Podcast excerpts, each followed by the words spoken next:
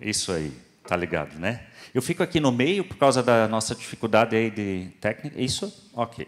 É, nós estamos, então, iniciando falas que vão nos acompanhar nesse mês de abril na temática Cultura da Ressurreição, para nós olharmos um pouco a amplitude da mensagem da ressurreição, que é o ponto alto do período da Páscoa, mas também o ponto alto da mensagem do cristianismo, para dentro das nossas vidas, também um pouco para dentro da sociedade na qual nós vivemos e que traz marcas claras do cristianismo. Quem de vocês teve hoje como dia de descanso? Levanta a mão. Quem teve o dia de hoje como descanso? Levanta a mão. Alguém hoje trabalhou, no, eu não estou pedindo serviço em casa, donas de casa, desmontar barraca do pessoal do congresso, mas de, é, o, o, seu trabalho de, de carteira assinada, enfim, aonde você recebe o seu ganha-pão. Alguém trabalhou hoje? Levanta a mão. Só eu. Eu trabalhei. Por que, que você não trabalhou hoje? Por que você não trabalhou hoje? Vamos refletir um pouco? Primeira pergunta, resposta, pode ser a resposta óbvia, porque hoje é domingo. Mas por que nós, na nossa cultura ocidental, temos o domingo como dia de descanso? Você já parou para pensar nisso, né? Por quê? Por que não sábado, se lá no Antigo Testamento, nós que somos marcados, né, todo o Ocidente pela cultura judaico-cristã, e o Antigo Testamento fala do Shabat, do descanso no sábado, porque para dentro da nossa cultura se estabeleceu o domingo como o dia de descanso. Muito se remete a, ao imperador romano, Constantino, que lá no início do quarto século, ele, ele é aquele primeiro que começa a oficializar o cristianismo como a religião do império. Discute-se se ele de fato foi cristão ou só porque tinha tantos cristãos seria interessante. Mas ele começa a colocar ordem no, em todo o Império Romano, e Constantino é aquele que começa a definir e dizer: não, então vamos agora organizar essa bagunça no Império, e o primeiro dia da semana será o dia de descanso, então oficial. E depois dele, no final do quarto século, nós temos um outro imperador, Teodósio, este sim, ele diz, além do descanso ser ali, este dia da semana não será chamado mais. Quem é que fala alemão? Levanta a mão. Ah, vamos lá. Como é domingo em alemão? Que bonito. Sonntag. Vocês falaram em coro, isso eu digo que é bonito. Quem fala inglês? Como é que é domingo em inglês? Sunday. Você percebe? As duas palavras, a mesma origem, dia do sol. Dia do sol, aliás, como dentro do Império Romano, todos os dias eram marcados por astros que eram, ora mais, ora menos, também adorados como divindades. Dia do sol, dia da lua, lunes, segunda, não é? E Teodósio é aquele que vai dizer: nós não vamos mais chamar o domingo de Sonntag. Nós não chamaremos mais o dia do sol invictus, mas será chamado por causa da fé do cristianismo, por causa da ressurreição que acontece no domingo de manhã, em dia do Senhor. E desde lá nós carregamos essa tradição para dentro das línguas, principalmente das línguas latinas, e para o nosso português também. E temos dentro é, do, do coletivo, é, do, do, nosso, da, da nossa sociedade, uma marca claríssima da ressurreição, mas que nós nem paramos mais para pensar, porque ela é óbvia ela se internalizou. Ela chamou atenção provavelmente na época quando se oficializou a mudança de nome. Mas, convenhamos, século IV, o que, que você e eu nós vamos parar para pensar no século 21, da onde vem o nome domingo, né? Só um missionário que parece que não tem o que fazer, ele fica pensando da onde vem o nome domingo. Mas é interessante, queria incentivar você a, a pesquisar da onde vem o nome dos nossos dias da semana, porque a língua portuguesa, eu acho que é a única língua que tem nomes marcados pelo calendário cristão em todos os dias da semana. Vamos deixar isso para um outro momento. Vamos seguir aqui na reflexão.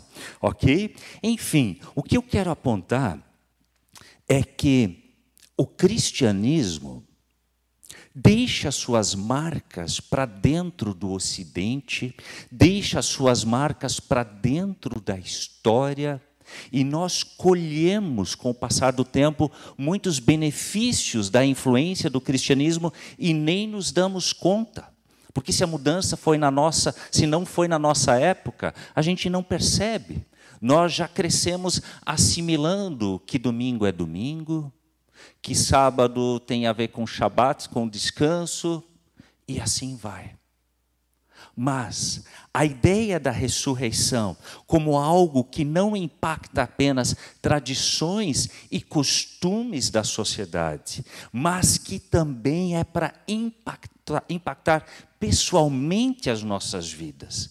Esta é uma das grandes verdades que seguem os evangelhos após a ressurreição.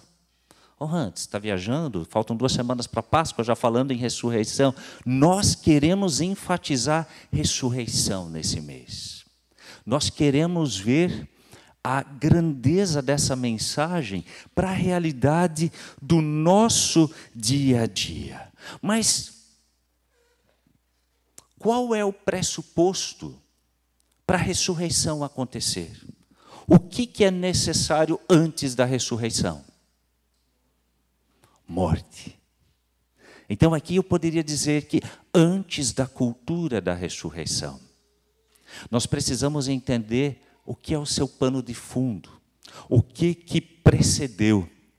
E por isso eu quero convidar você a abrir a sua Bíblia Hoje é uma noite perfeita para não ter projeção, né? Eu não fiz projeção para hoje, ainda bem, porque a técnica não está funcionando na transmissão. É legal vocês de casa que estão acompanhando, mesmo que nós iniciamos uns minutos mais tarde. Sejam bem-vindos mais uma vez. E quero convidar você a abrir a sua Bíblia no Evangelho de João, antes dos textos da Semana Santa que começam ali no final do capítulo 11. Nós vamos olhar o capítulo 10 do Evangelho de João. Convido para você abrir ou acessar sua Bíblia, independente, né, o que você usa é texto bíblico, o que importa é que a cultura da ressurreição e o que a precede chegue ao seu coração. E ali no capítulo 10 do Evangelho de João, Jesus, na forma como ele vai se apresentar. Aliás, João é um evangelho incrível de comparações que Jesus vai fazer e para as quais ele usa o grande eu sou, e com isso se apresenta como o próprio Deus que encarnou. Eu sou. Em João 10, nós temos versículo 11, Jesus falando: Eu sou o bom pastor. E essa sentença já seria suficiente. Nós olharmos que Jesus não vai dizer eu sou o pastor. Você percebe? Ele faz questão de colocar um adjetivo de qualidade ali, afirmando: Eu sou o bom pastor. Mas ele deixa muito claro por que ele é o bom pastor na sequência do seu argumento. Ele vai dizer: o bom pastor dá a sua vida pelas ovelhas. O que define que Jesus, nessa comparação, em que ele é o pastor e os seus seguidores, você que é seguidor de Cristo, você que é discípulo, discípulo ou discípula de Cristo, você é entendido, compreendido na lógica de Jesus como ovelha do seu rebanho. E para esses, Jesus deixa muito claro: eu sou o bom pastor desse rebanho. Eu não sou só mais um pastor, eu não sou o pastor principal, mas além de eu ser o pastor definitivo, eu sou bom. Por quê? Porque eu dou a minha vida pelas ovelhas. Localizou esse texto no contexto do Evangelho de João? É antes da Semana Santa. Jesus deixando bem claro: cultura da ressurreição é precedida pela morte. E Jesus deixando bem claro que a sua morte não é um acidente de percurso, mas que é aquilo que define ele enquanto bom pastor. Bem, se tem bom pastor, também existe pastor que não é bom, não é verdade? Existe pastor que não é bom. A gente precisa entender um pouco a imagem que se tem aqui como pano de fundo no primeiro século Oriente Médio, que para nós não é do nosso dia a dia, é, que é a imagem que as ovelhas elas não tinham, elas não andavam soltas dentro de um, eh, de um lugar cercado maior. Não existe o tipo de cerca como nós conhecemos hoje. Elas andavam livremente mas um pastor precisava conduzi-las. Qual é o salmo mais conhecido, mais citado? O 23, aonde o Senhor é o bom pastor que conduz. É dentro dessa lógica que precisa conduzir para as águas de descanso, que precisa conduzir para os campos verdejantes, porque a ovelha solta, ela não vai achar isso sozinha ela não, ela é um animal cujo campo de visão não é dos melhores, alcança em torno de 9, 10 metros e é isso. E se os campos verdejantes ficam a 15 metros, não vai ver.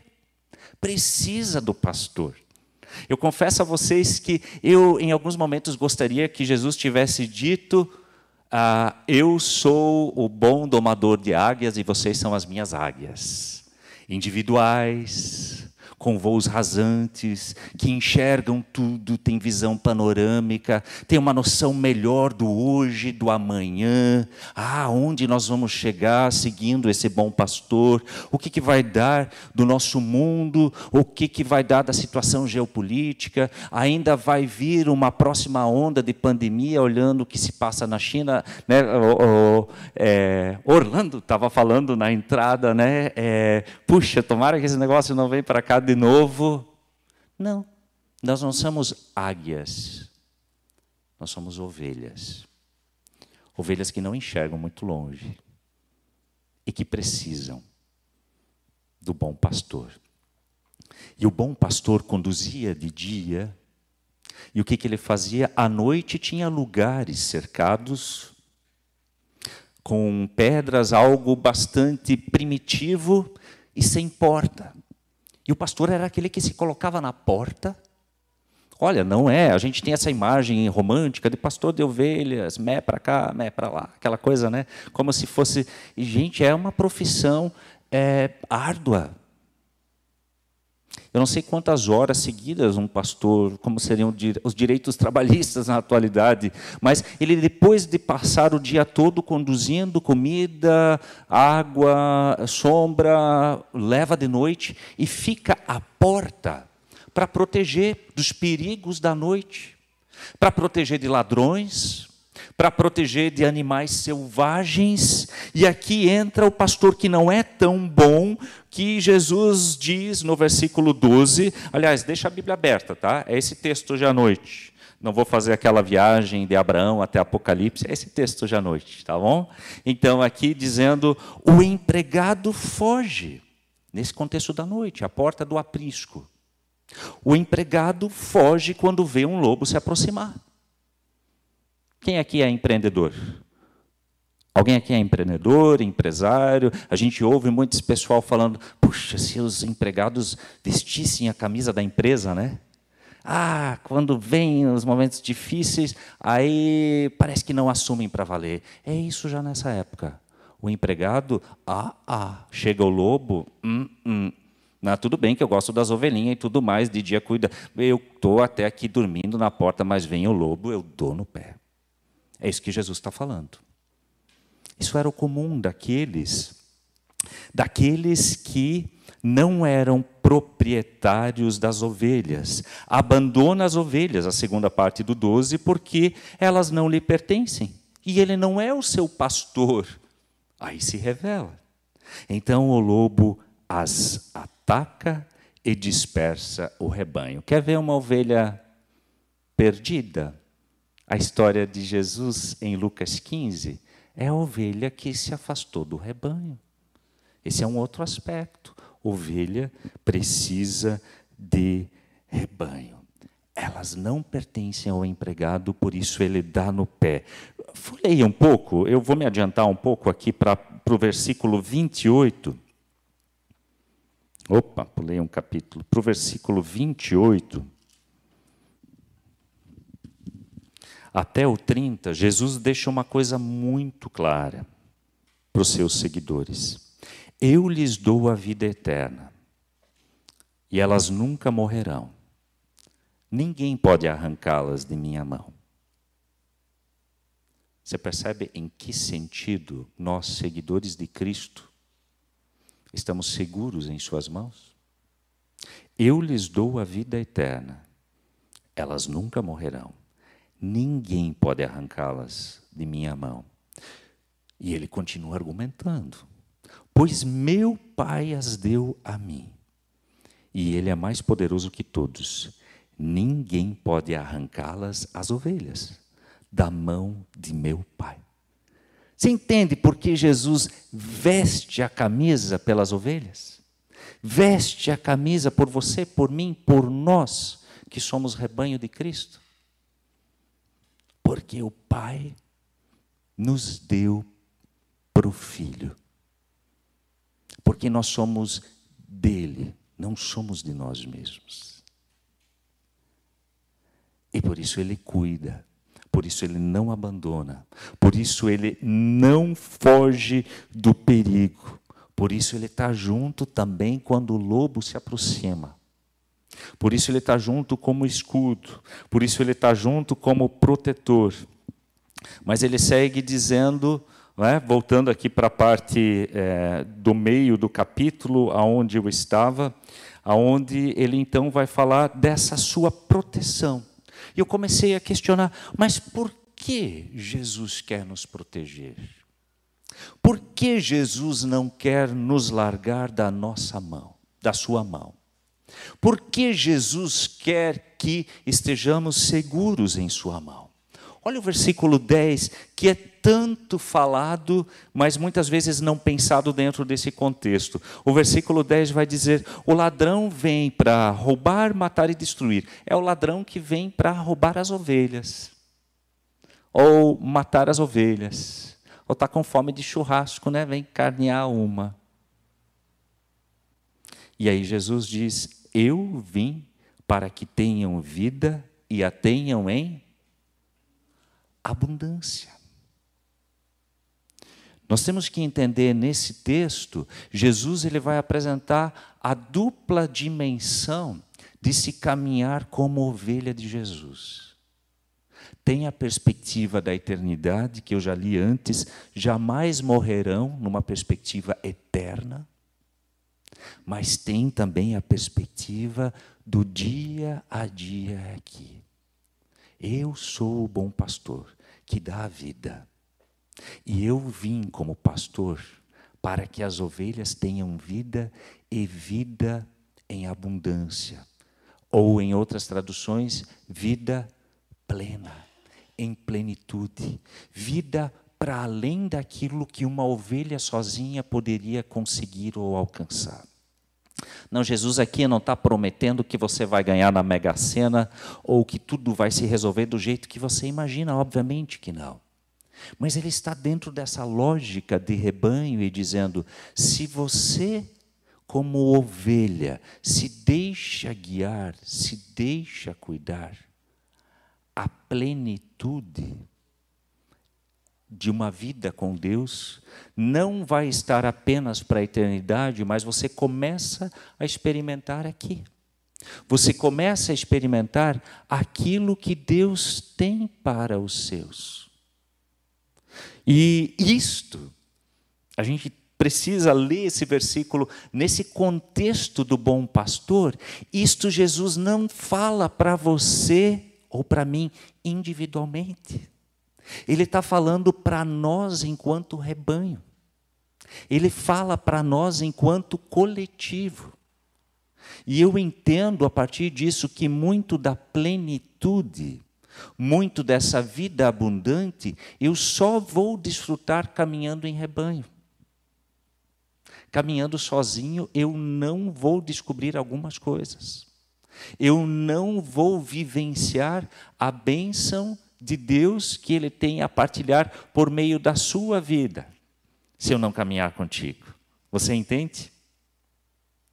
É a lógica da caminhada coletiva, vida abundante. Mas como eu sei o que que, é, como é que eu sei o que ele, é, o que que é seguir a Jesus no dia a dia?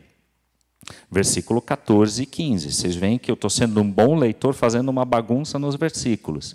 Pois em casa, ao longo da semana, você vai ler João 10. Sugiro, leia João 10 com calma, na sequência. Mas ele vai dizer no versículo 14 e 15: Eu sou o bom pastor, conheço minhas ovelhas. Ele conhece. A Bíblia vai dizer que ele nos conhece pelo nome. Significa não apenas decorou os nossos nomes, como eu decorei o nome do Orlando e da Geralda, a gente brinca que eu, eu troco o nome deles, né? Enfim, é, você também troca o nome de, de um e outro? Não é só que Jesus decorou o seu nome. Ele conhece a sua identidade, a sua história. Ele vai dizer: Eu conheço minhas ovelhas, mas ao mesmo tempo, a recíproca também é verdadeira, e elas me conhecem. Assim como meu Pai me conhece e eu o conheço, e eu sacrifico minha vida pelas ovelhas. Olha que especial. E aqui a gente não pode ler esses versículos é, sem parar para refletir. Eu conheço esse bom pastor de fato. A ideia aqui também não é só saber que Jesus existiu e tudo mais. É a ideia de relacionamento, é a ideia de intimidade que Jesus vai trazer para dentro da lógica da Trindade. Assim como eu conheço o Pai e o Pai me conhece. Assim eu conheço minhas ovelhas. E eu anseio que elas me conheçam também. Sabe, não tenha o teu momento de leitura bíblica diária, o seu momento de oração para cumprir com um compromisso. Se você colocou para você, é meu compromisso de hábito, ok, mas que seja para um fim maior do que um hábito. É para você ter um espaço reservado para o relacionamento. É para você ter um espaço reservado no qual Jesus quer te levar, pelo agir do Espírito Santo, para a intimidade com esse Pai. Assim como eu conheço o Pai, o Pai me conhece, eu conheço vocês e quero que vocês nos conheçam. Que caminhemos juntos. Gente, isso é uma proposta para a gente não andar perdido por aí, para a gente não precisar por, passar por todas as experiências que outros passaram para depois dizer: tá bom, levar uma vida adolescente até os 40, os 50, os 60, ok, novamente fiz do meu jeito e não ouvi. É para irmos ouvindo a orientação e nos deixar conduzir por esse bom pastor que vai dizer: Hans, a, a, o campo verdejante é por aqui. Não te perde de novo, não, não é por ali. Ah, mas Jesus, eu acho que lá. Hans, é por aqui. te relaciona comigo, você vai entender. E geralmente essa caminhada vai se dando de forma pessoal. Eu não gosto de usar aqui individual, mas pessoal e também no coletivo, no rebanho. É, Jesus conduziu desta forma, e no versículo 16 ele vai dizer: Tenho outras ovelhas que não estão neste curral. Vou trazê-las também. Elas ouvirão minha voz e haverá um só rebanho e um só pastor. Conhece a canção? Um só rebanho. Vão deixar a ovelhinha aqui cantando sozinho? E, é, não, estou brincando, não precisamos cantar agora. Mas você percebe o que Jesus está dizendo aqui? Sempre tem espaço para mais ovelhas no rebanho. Oh, não tem só esse aprisco aqui. Oh, não é só essa comunidade aqui. Isso é o legal de quem participa de eventos maiores. Né? Vai no Congresso de Famílias, uau, tem mais pessoas na caminhada junto. Ah, mas também são outras denominações. Você está entendendo? Ah, também são cristãos de outras culturas. Eu estou muito intrigado agora com o mundo mais oriental, pensando como são os cristãos na Ucrânia, na Rússia. Também tem os dessa tradição. E Jesus vai estar dizendo que um dia nós vamos estar todos juntos como um rebanho só. Porque o pastor, o bom pastor, é um só. Não se iluda. Ele é um só.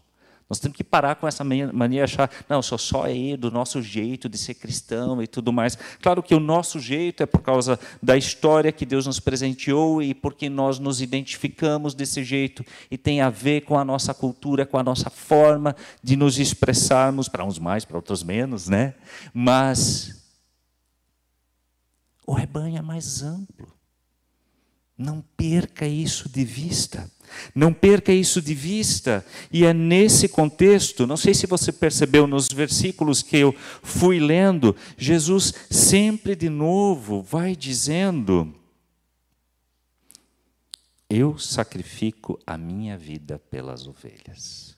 A cultura da ressurreição, ela faz parte quando nós, enquanto rebanho de Cristo, nos deixamos guiar para junto das fontes de água viva. Quando nós nos deixamos conduzir pelo bom pastor para os caminhos de vida. Quando, em meio a uma geração que caminha para a morte, nós somos convidados a nos convertermos diariamente e seguirmos propósitos de vida.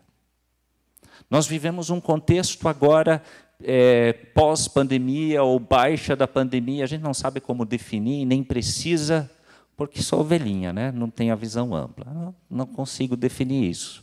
Mas esse não é o ponto. A gente está vindo de um momento onde é, números de pessoas com depressão, com crise de ansiedade, com medo, com angústias, com tantas, é, tantas é, cargas negativas e que puxam para caminhos de morte. Estão vivendo, e não estou dizendo que isso são doenças de pessoas que não creem, são doenças de todos. Mas Jesus, para dentro desses contextos, também quer ser o bom pastor que vai nos guiando para caminhos de vida. Para que nossa saúde física, emocional, pode ser guardada, aonde podemos tomar decisões sábias e por vezes precisamos do rebanho, eu preciso para ter boas orientações, para eu saber aonde buscar ajuda. Mas como falamos no início, uma ressurreição, ela pressupõe a morte.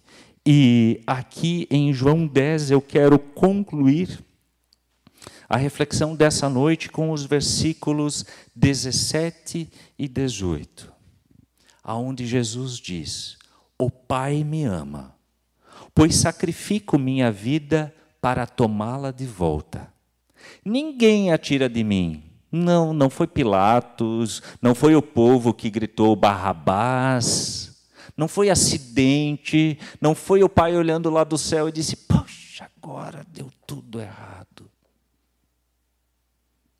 O caminho de Jesus desde o início foi para a cruz. A mensagem última é da ressurreição.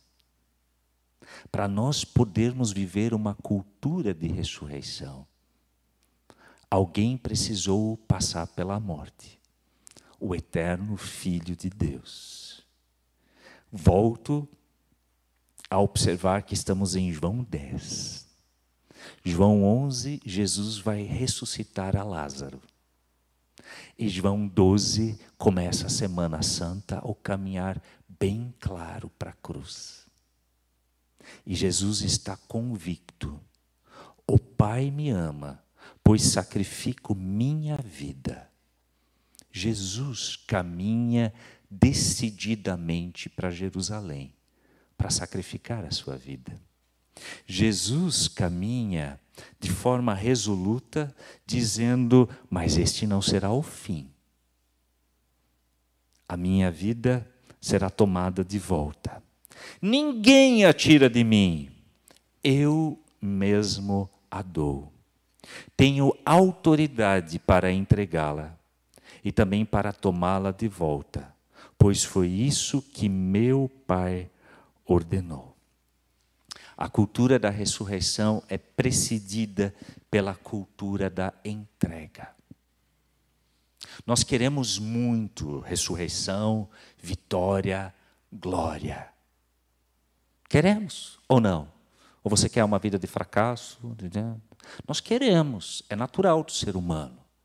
Mas, biblicamente falando, e numa perspectiva cristã, a glória a ressurreição, a vitória, é sempre depois da entrega e da morte. Jesus vai se entregar para morrer em teu e em meu lugar. E depois a morte que parece terrível naquele sábado de expectativa até o domingo da ressurreição. Precisa esperar a palavra última, que é a vitória da vida sobre a morte. Mas para que essa vitória aconteça, nós precisávamos de um Senhor que se entregou, um Senhor que decidiu.